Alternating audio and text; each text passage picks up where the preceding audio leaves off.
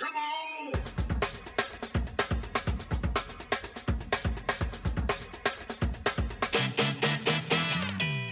工場の削らない話。このラジオはすべての働く人へ送る仕事へのヒントを探る町工場系番組です。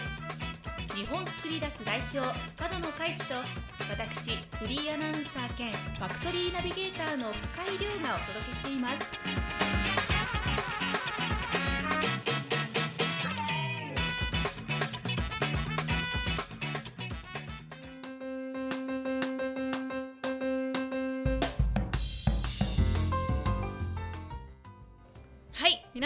気ですか？おどうした？どうした？どうどうした？どうした？今回は元気バージョンでお送りしようと。思うんで。すがどうですかね？はいいいっすね。いいっすね。目覚めますか？いいです。いいです。いいですあの苦笑い多くないです。か辛い。ついていけてなかったですねちょっと今回はあのいつもまったりなので元気よく来たんですけど、から元気になってないですか？から元気です大丈夫ですか？ということで前回に引き続きちょっと、あのお話し続けていこうかなって思ってまして、はい。さっきあの求人制度についてうん。伺ったんですけど、はいはい。実際入ってきたあの社員の方って、うん。やっぱりいい人が多いですか、うん。あのーこれはね本当に自信持って言えるんですけどすっごいいい人多いですよ。うん。やっぱりうん。自分たちの思いに共感してくれてるのでうん。やっぱりいい人多いですね。いい人って具体的にどんないい人ですかねいやでもあのーシンプルにどんなというよりかはもうこちらのやってる仕事を理解してるし、うん。どんな思いでやってるかそれこそ共感してくれてるので、あのーミスマッチしてないって言ったらいいんですかね。ううん。ん、だからうーんとね入ってきてからのギャップが少ないって言ったらいいのかな。あお互いに。だから入ってきた人もあの辞める空気あるじゃないですか。ーなんかあこの子ちょっとやばいかなやめるかなとかっていうのが結構昔あったんですよね、はい。入ってきてしばらく見てたらはい。ちょっとやめそうやな大丈夫かなちょっとフォローしとかなあかんなとかうん。でもちろん今でもフォローはするんですけどそういう空気感の人があまりいない。大丈夫だなと思える、うん、あの雰囲気の人がいっぱいいてるんでその、うん、そこのなんて言うんでしょうねミスマッチギャップっていうのはすごくなくなりましたね。以前はやっぱりあったけれどもうん。今は。うん、今はそうですね。やっぱり中中のことまで分かった状態で入ってきてくれてるので実際上岡さん入ってきた時はい。どうでした、その初めに聞いてた会社想像してた会社、はい。入ってきてからのギャップそうですね。でもなんか割と聞いてた通りだなっていうのはうん。ありますね、まあ、うん皆さん仲が良くてはいはいはい。フレンドリーで働きやすいなっていう印象のままでした、うん。やっぱそういうギャップ入ってきてこんなはずじゃなかったのにってやっぱ多いはずなんですよね、よく聞きますようん。ね、それが多分減ってるんじゃないかなっていう。井上君どうでした？あそうです。もうそのままでした。楽しそうやしかつ前向きというかみんなが本当に成長したいという思いを持ってうん。前向きに仕事取り組んでるなっていう印象がありますね、なんかこんなはずじゃなかったみたいなのってどうあった、えーいや。そんなん聞いてないでとか。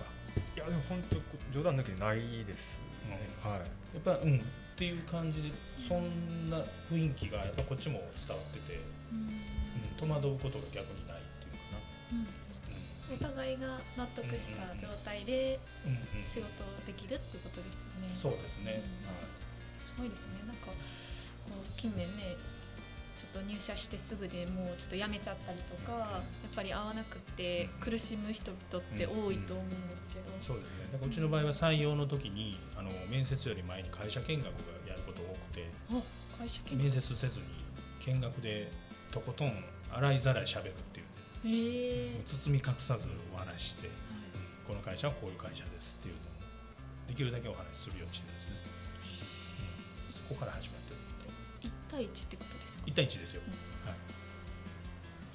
そうマンツーマンのそうです。そうです、はい、町工場のね見学もできて、なおかつ会社の説明もしてもらえるってすごい一石二鳥ですよね。受ける側としても。多分それがあるので入ってきた時のギャップっていうのが少ないんじゃないかなとは思うんですけどね、あらかじめ情報を得た上で選考が始まる。選考って言っても、そうですね。だからまず本人が見た結果この会社で働きたいかどうかをうん。僕はジャッジしてもらうってよく言ってるんですけど、うん。まずはだからうちが先行するんじゃなくてうちを選んでもらう。だから求人媒体上でまずうちに応募してみたいって思ってもらってそこでまず1回目第1弾選ばれてますよね。一次選考で選ばれましたよね。そうです。で応募が来て見学来てもらって見学の時は二次選考なわけですよでそこでうちのことを説明してはい。見てもらってそれでそれでも来たいって思う人が三次選考でうちがやっとうちの雰囲気に合うかどうかの選考始まるので逆選考逆選考です、二次選考までは求職者にうちの会社を見てもらうっていうやり方をしてるので、はい。見てもらうっていう観点が新しいですよね。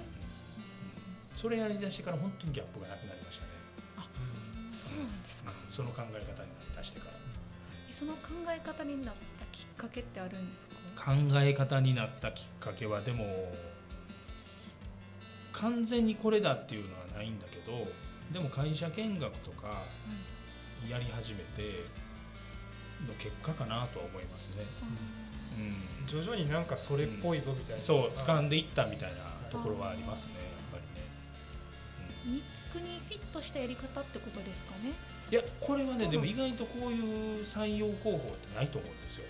少ないと思うんですねだから結構どこでも使えると思いますどの会社さんでもちょっと考え方変えるだけで意外とミスマッチするんじゃないかなと思いますやってみないとわからないっていううん。ところはあると思うんですけど、うん。耳寄り情報ですよね。まあ 普通に聞いてたらうん。なんか良さそうだなっていうのがん。だ普通にうんうん感じますねなんか。そうですね、そうなんですよね、ちなみに今社員さんが入社してうん。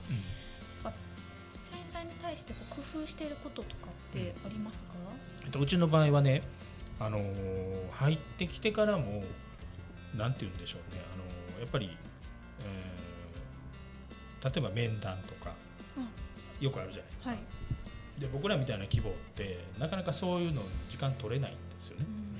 だからそういうのも含めてちゃんとケアするっていう意味で人事制度っていうのを実は2020年かな、に1年かけて作ったんですよ。あ1年も。で専門家に入ってもらって結構なコストかけて。で過去こんなに専門家にコストかけたぞっていうのも初めてぐらいの大規模にコストかけて人事制度を作ったんですね。うん、でその人事制度で、あのーいわゆるその入ってきた人をケアしていくっていうのと、えーなんて言うんでしょうね。あの様子を見ていくって言っていいかな成長させていくっていうかなそういった制度もきちっと整えた上ででこの逆の考え方もあってはい。あのなんて言ったらいいかな。すごく嫌な言い方ですけどちょっと間違えて入ってしまった人をに対してフィルターがかかるっていう役目もちゃんとあっあれこの会社合わないかもしれないぞ。って思いやすい。気づきやすい。きちっとそういう制度があるのであの要するに評価軸がどこにあるのかが分かりやすいのでその評価軸されてるんだったら自分には合わないなっていうことも理解できるじゃないですか。じゃあこれは早くあの撤退した方が良さそうだなとかそういう判断軸もあるあるできると思うので。なので人事制度があることによって、えーきちっとお互いにとってあのいい結婚だったかどうかっていうのは分かりやすくなってますよね。だから採用してゴールじゃなくて。それはゴールじゃないんですね。採用してその人があの戦力になって活躍するのが、まあ、それもゴールじゃないですけどね、うん。で具体的にどんな内容が挙げられるんですか？人事制度ってだからそもそもで言うとないですよね。ない。この規模は、うん、10人20人の規模で人事制度あるかってないですよね。だから多分あるだけでも全然違うと思うんですよどんな形であれ。あの働いてる側からするとどういう評価されてるんだとか何をしたら評価されるんだ何をしたら怒られるんだっていうのが分からないんですよね。でもそれが人事制度あることによってまず分かるっていうのが一つ大きいじゃないですか。あこれをやったらいいんだこの会社はこういうふうに考えてるからこれをやったら評価されるんだなとかそういうのも分かるじゃないですか、うん。それが一つですよね。であとは自分がどういうふうな成長をしていきたいのかっていうのも人事制度で分かりますし、うん、例えば給料にしてもそうですよね、うん。給与テーブルがカチッと固まってるんでどういうふうにして昇給していくんだろうとか何があったら昇給するんだろうとか。で見てるだけじゃ分からなくてもあの紙になってきちっと制度になってるんで分からなかったら聞けるんですよね。うん。なので聞けるのでここの部分どういう意味ですかって聞聞けばあ自分はこういうふうに成長しすれば、えー給料上がるんだなとかそういうのも分かるので、うん、全てがこう明確になってる。でよくあるのは社長の脳みその中で、えーそれはダメそれはいいっていうふうに判断だけあって、えーその軸って何なのって分からなくなってる人が多いんですよねだけどその軸は社長の頭から出しておく書いておくっていうのはすごく有効なことだと思いますね。見える化そうですね、見える化ですね。はい。分かりやすい項目で言うと例えばどんなものが一番は一番あれなのはうち珍しいのは商用ですね。商用のえーっとまず原資、商用の原資は売上の中から、えー計算式があってその計算式に応じて自動計算されていくようになってるのでそれが配分されるっていうのがもう常にリアルタイムで見れてるのでそこが一つの、えー人事制度の一個面白いポイントなのかもしれないですね。であとはそうですね評価軸っていうんですかね評価軸で言うとうちで言うと行動指針理念行動指針って結構あってその理念行動指針の部分の、えーに沿った行動ができているかどうかっていうのも一つの人事の中の評価軸なんですね。うん、なので、えーその理念に沿った行動ができているかどうか逆を言うとその理念に沿った行動をすればいいわけですよね。うん、行動指針っていうのがちゃんと作られてるん。で、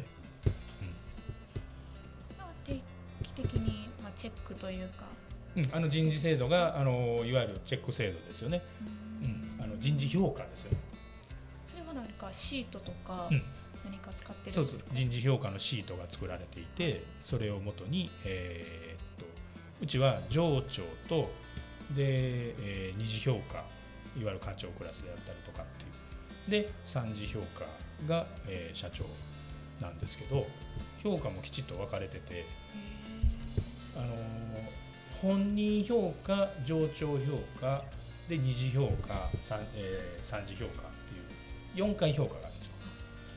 で本人評価が100%のうちの5%でで上長評価直属の上司の評価が一番割合高いんですね。確か35%か40%ぐらいだったと思うんですよで、えー社長評価が確か25%とかですね。でえっ、と三二次評価が30%これで100%になるかな。なんかそんな割合であの社長の頭の中で評価されているのが100%じゃないんですよー全体で見たら社長って25%しかないわけですよ。う。ん。少ない。なので全体で評価されてるのが分かりやすいと思うんですよね、それって、まあ、普通の会社だったらそんなもんなんですこのあのこれもだから規模感の話でいくと町工場のっていうイメージで言うと、はい。多分皆無じゃないですか。ここまでやってるところ6ヶ月に1回評価を絶対やってきますからね。結構大変ですよ。そうですね。えもうみたいな感じなんですよ。またみたいな。であの賞与なんか3ヶ月に1回なんで3ヶ月に1回こう目標を立ててはそれを評価していってやってるので、もうみたいになってますよ。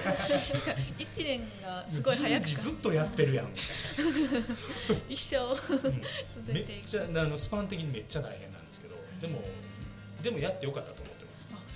どんなところが？やっぱり、あのー評価に対するなんでしょうね、あのーネガティブな意見を聞かない。あうん。自分たちで評価してるっていうのはやっぱりこうなんでしょうね納得感というかこれ実際でもどうですか？あの現場現場というかはい。評価される側として。そうですね。私は次が初めての,、まあその賞与の評価になるんですけども立てた目標に対してどれだけできたかっていうことでやってるのですごい明確だなって思います。あー。わかりやすいです。はいはいはいはいですよね、まあ、その評価っていうのはあのも賞与の評価も面白くて賞与の評価はこれは目標を立てるんですよ。3ヶ月スパンなんですけど。目標を立てて目標に対して、えー上長が集まって難易度を決めるんですよ。えで難易度が決まってその目標が難易度どれぐらいだと全体で見た時であこの目標めっちゃしんどいんちゃうっていうのは難易度が高くなるわけですよね。これ割と誰でもできるようになって難易度低くなるわけですよ。でこの難易度に応じてボーナスの配分比率が変わっていくんですよ。でさらに3ヶ月後にその難易度で設定された目標がどこまでいったか。100%でいったのか50%で終わったのかっていうので計算されて難易度が高くて、えー達成が高い人がボーナスが高いっていう。ことになるんですよね。ー、ゲームの攻略みたいな感じそうそうそうそうそうそうそう。でその難易度を決めるのが情緒集まってめっちゃ真剣ですよ。それが公平があったらいけないですから。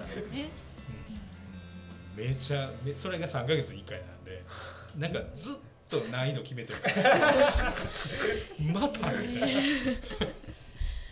もそれが決まってるからもう社長ももっと頑張らなあかんでとかってこう他の社員の方と同じような目線でものが言えるあそうなんです。あのオーディエンスになれるんですよポイントですねこれは。ポイントですポイントです。あのこうせなあかんでっていうその面と向かって相対する、ね、対面の方じゃなくて、はい。横行ってああ今そんな状態なんやこうやって頑張ってみたらとかうん。横に立てるって言ったらいいんですかね、あー。新しいですね。社長が評価に対してこう感想を言えるっていうのは普通じゃなんかあありえないような気もしたんですけど、うん聞いたことない。あのいや、うん、僕もやってみてねすごいびっくりしたんですよそうですね。あの社長って評価する側じゃないですか。はい。なので相対するしかないと思ってたんですね。でもあのやってみて人事制度できてきて思ったのがあの本当に横に並んであ今こんな状態なんやってもうちょっと頑張らなあかんなとか、うん。めっちゃ言ってるやんとかって言って別に普通になんかなんやろ同僚同士で話してるかのような会話ができるっていうのがこれすごいなって自分でも思ったんです気に距離感が縮まりますよね、うん、っていうのとなんかこう出したってんねんからとかあなんかそういう空気もないですよね。でこっちもいくら出さなあかんねやろとかどういう評価せなあかんねやろって構えるんじゃなくて決まってるから決まってることに沿ってやるだけなんで、あのー変にエコひいきとかできないわけですよね。うん。そうすると、あのーこの通りになっててこの通りにうまくいってるんやったらよかったなっていう話が普通に同僚のように話できるわけですよね。結構見晴らしがいい感じですか？そこから見る景色みたいないやあのーなんでしょうね、あのーどんな感覚なんですか？どうどう言ったらいいんでしょうね。素直にだからなんかその人の努力とかはい。やってることとかを、うん、フラットに見れるって言ったら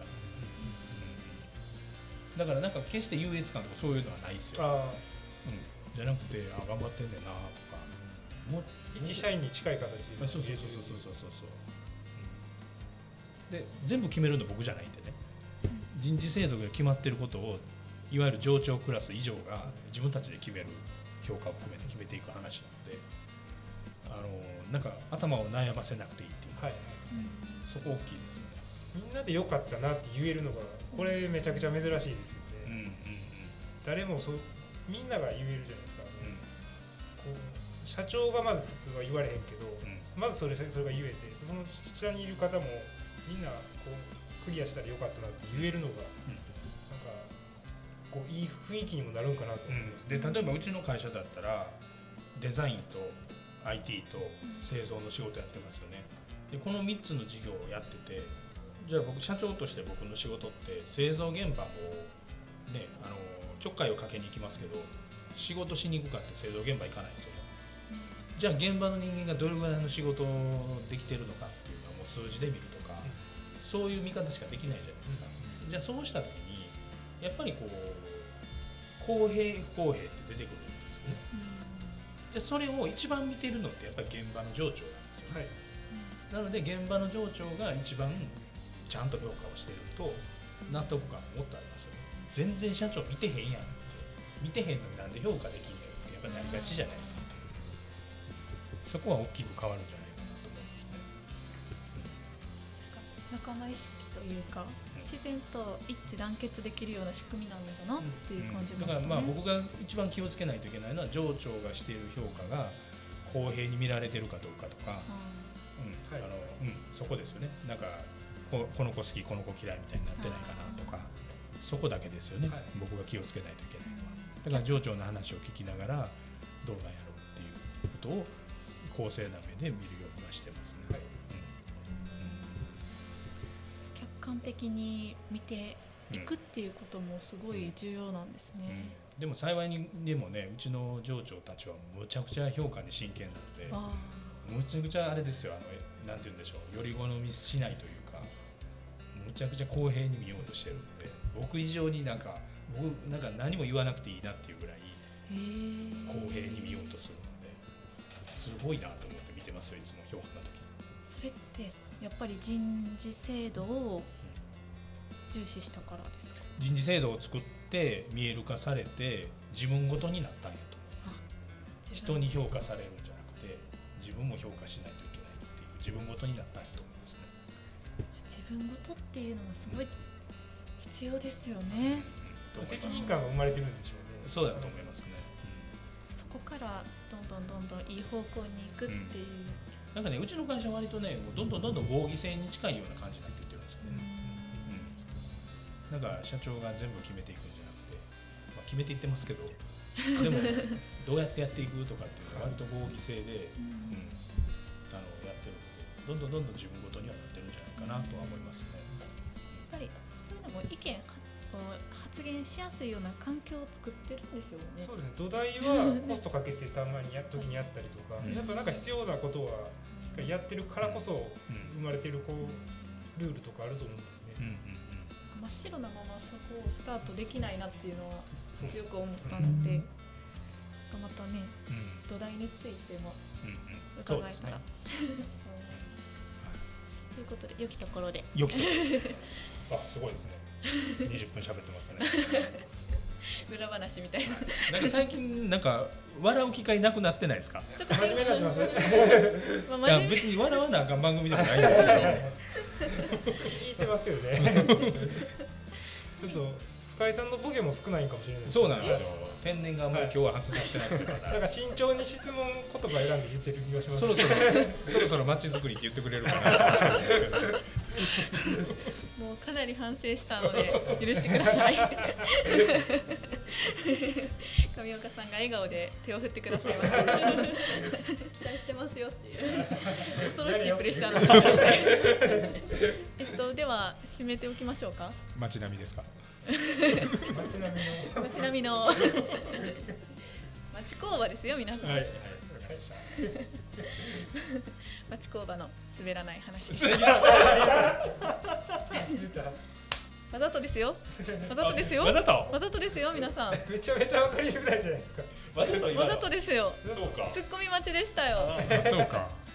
来たと思ったのちょっとねちょっと今の難しかったです難易度難易度高い。ごめんなさい。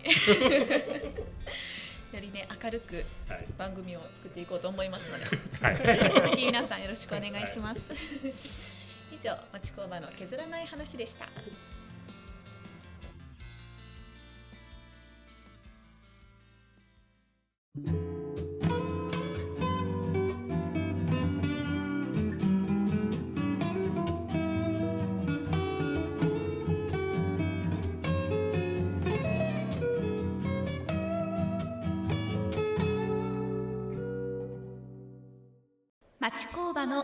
削らない話。